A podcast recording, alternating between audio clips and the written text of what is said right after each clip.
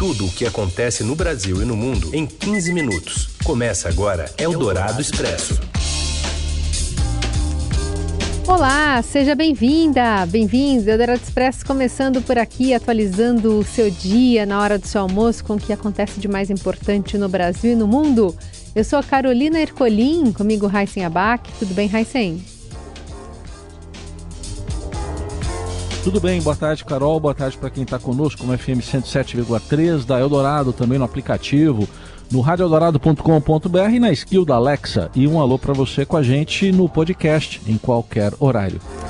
Vamos aos destaques desta quinta, 3 de novembro. Geraldo Alckmin se reúne com o relator do orçamento e propõe emenda à Constituição para manter o Auxílio Brasil de 600 reais fora do teto de gastos já a partir de janeiro de 2023. Manifestações golpistas perdem força, mas ainda há cerca de 70 pontos com bloqueios e interdições em rodovias do país. E ainda, o futuro governo Lula em busca de mais apoio parlamentar e o planejamento do campeão brasileiro Palmeiras para o ano que vem. Eldorado Expresso. Tudo o que acontece no Brasil e no mundo em 15 minutos. A equipe de transição do presidente eleito Luiz Inácio Lula da Silva negocia um acordo para redigir uma PEC emergencial e definir o tamanho da licença para o governo gastar em 2023, retirando despesas inadiáveis do teto de gastos. O acordo discutido em reunião entre o vice-presidente eleito Geraldo Alckmin e o relator-geral do orçamento, Marcelo Castro, foi para estabelecer o chamado waiver, uma licença para gastar nessa PEC da transição, que começa a ser escrita a partir de agora. O valor ainda não está definido e é alvo de impasse. A equipe volta a se reunir na semana que vem e até lá os parlamentares vão negociar os parâmetros dessa proposta de emenda à Constituição e o valor da licença para o novo governo gastar. Após o encontro, Castro afirmou que vai propor aos presidentes da Câmara e do Senado a aprovação de uma proposta para retirar do teto de gastos despesas com programas do orçamento consideradas por ele como inadiáveis e para as quais não há recursos ainda previstos. Geraldo Alckmin defendeu a manutenção do Auxílio Brasil no valor de 600 reais a partir de janeiro, né, quando o presidente Lula toma posse. Também citou como prioridade os recursos para a manutenção dos órgãos públicos e execução de obras. Para isso, a PEC precisa ser aprovada até 15 de dezembro. Essa peça orçamentária deve ser votada no Congresso também neste ano, e todo mundo agora está na expectativa do que deve sair dessas reuniões. E a equipe do presidente eleito Lula prevê a volta das exigências do Bolsa Família pelo Auxílio Brasil, que aliás deve mudar de nome e voltar a ser Bolsa Família. Mais informações com a colunista da Eldorado, Adriana Ferraz. Um dos principais compromissos assumidos pelo presidente eleito Luiz Inácio Lula da Silva, a manutenção do Auxílio Brasil em 600 reais, será acompanhado de ao menos duas mudanças nas regras atuais. Assim como no antigo Bolsa Família, o benefício ele vai ser pago a partir do ano que vem, de acordo com uma espécie de acompanhamento familiar. Isso inclui checar se as crianças daquela família atendida estão matriculadas na rede pública de ensino e se elas estão com a carteirinha de vacinação atualizada. Aqui no Estadão estamos fazendo uma série de reportagens sobre transição e conversamos com a Tereza Campelo, que foi ministra de Desenvolvimento Social do governo Dilma Rousseff. Ela diz que além da manutenção dos 600 reais, a partir do ano que vem, o governo Lula pretende pagar até 300 reais a mais, quer dizer, o benefício poderia chegar a 900, no caso da família ter até duas crianças com até seis anos de idade. A Tereza Campelo falou também que agora a prioridade dessa equipe de transição, que vai ser comandada pelo ex-governador Geraldo Alckmin e futuro vice-presidente do país, será negociar com o Congresso atual, que vão votar a lei orçamentária do ano que vem, uma mudança no texto que garanta então que o auxílio vai ser de 600 reais, porque o texto que está lá prevê um auxílio de 405 reais. Uma outra mudança que a Teresa Campelo nos adiantou é que o governo vai voltar a investir no CAD único, que é o famoso cadastro nacional que lista ali todas as pessoas que estão aptas a receber o Auxílio Brasil. E também o governo diz que, nos moldes do antigo Bolsa Família, o programa de transferência de renda do futuro governo vai incluir outros programas sociais, como Luz para Todos, Minha Casa Minha Vida, Vale Gás. E dia de reuniões em Brasília, porque também o ministro Ciro Nogueira, né, desta vez com o ministro da Economia Paulo Guedes, estiveram no Tribunal de Contas da União para debater a transição de governo sob outra frente. O encontro, que durou cerca de 45 minutos, foi com o presidente da Corte de Contas, Bruno Dantas, e os ministros Antônio Anastasia, Vital do Rego e Jorge Oliveira.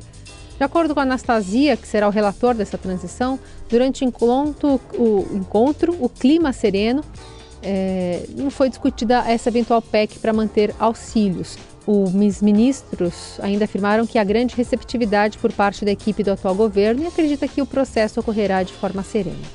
Como mostrou o Estadão Broadcast, o TCU decidiu supervisionar essa transição do governo em duas frentes. Uma delas se dará a partir do Comitê de Ministros para supervisionar aspectos administrativos, operacionais, financeiros.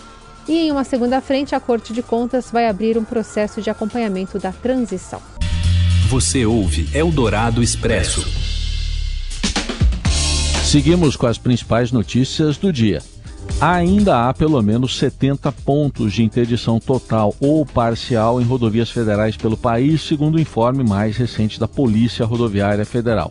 Apesar do apelo do presidente Jair Bolsonaro na noite desta quarta, seus apoiadores ainda bloqueiam estradas em sete estados. Santa Catarina segue no topo da lista de mais, de, de mais ocorrências, com 27. O total de manifestações desfeitas pela corporação, segundo dados oficiais, chegou a 876 desde domingo. Em São Paulo, todas as vias federais e estaduais foram liberadas. Segundo a Companhia de Engenharia de Tráfego, também as vias da capital paulista não têm bloqueios.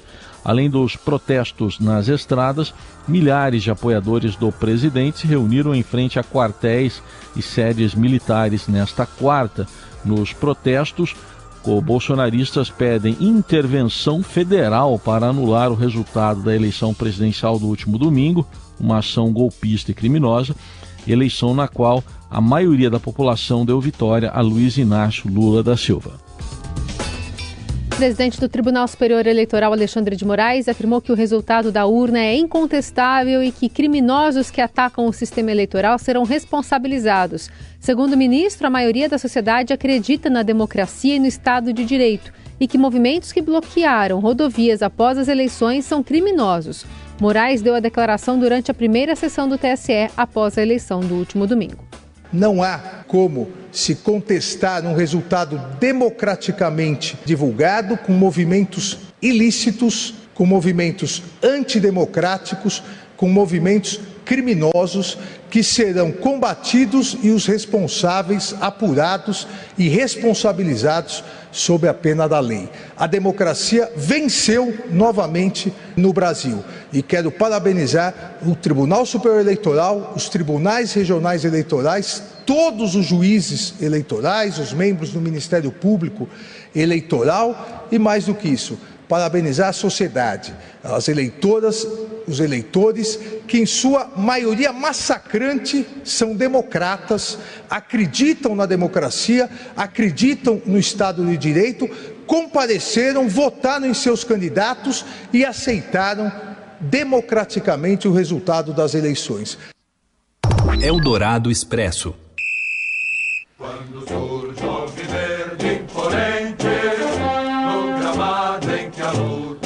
Palmeiras planeja manter a base campeã e contratar dois ou três reforços para 2023, depois do título brasileiro conquistado ontem.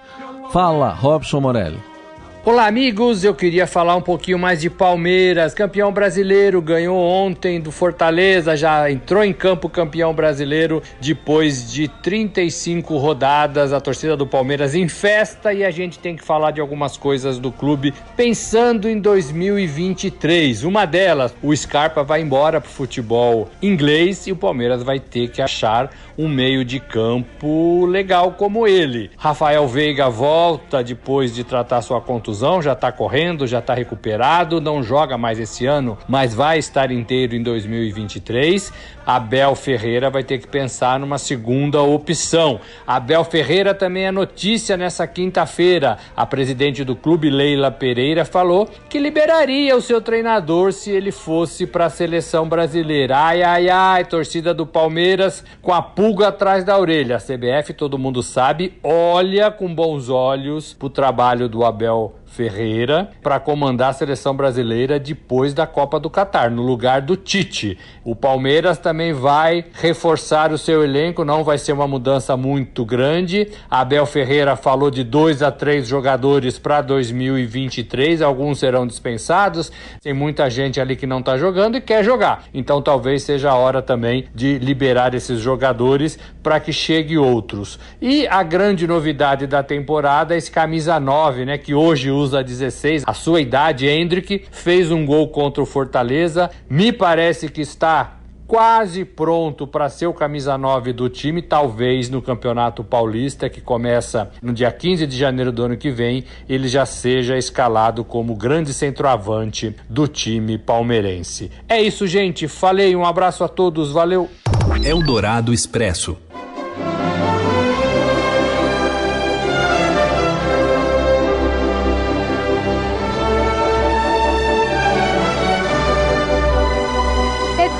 Volta aos cinemas para ser apresentado a uma nova geração, na mesma versão remasterizada exibida em Cannes em maio e agora ajustada para salas IMAX em comemoração ao aniversário de 40 anos da obra. Também foi no festival em 1982 que o original estreou fora da competição, mas já sendo coberto de elogios.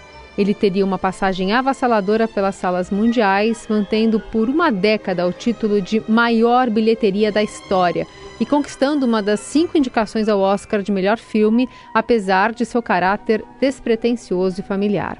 Venceria ainda quatro estatuetas: melhor som, mixagem de som, trilha sonora e efeitos especiais. Celebrando essas quatro décadas de ET e dessa fantástica trilha sonora, a gente vai para casa nesta quinta-feira. Então é, então vamos. Então vamos. Vamos? Tchau. Tchau. Boa quinta. Até.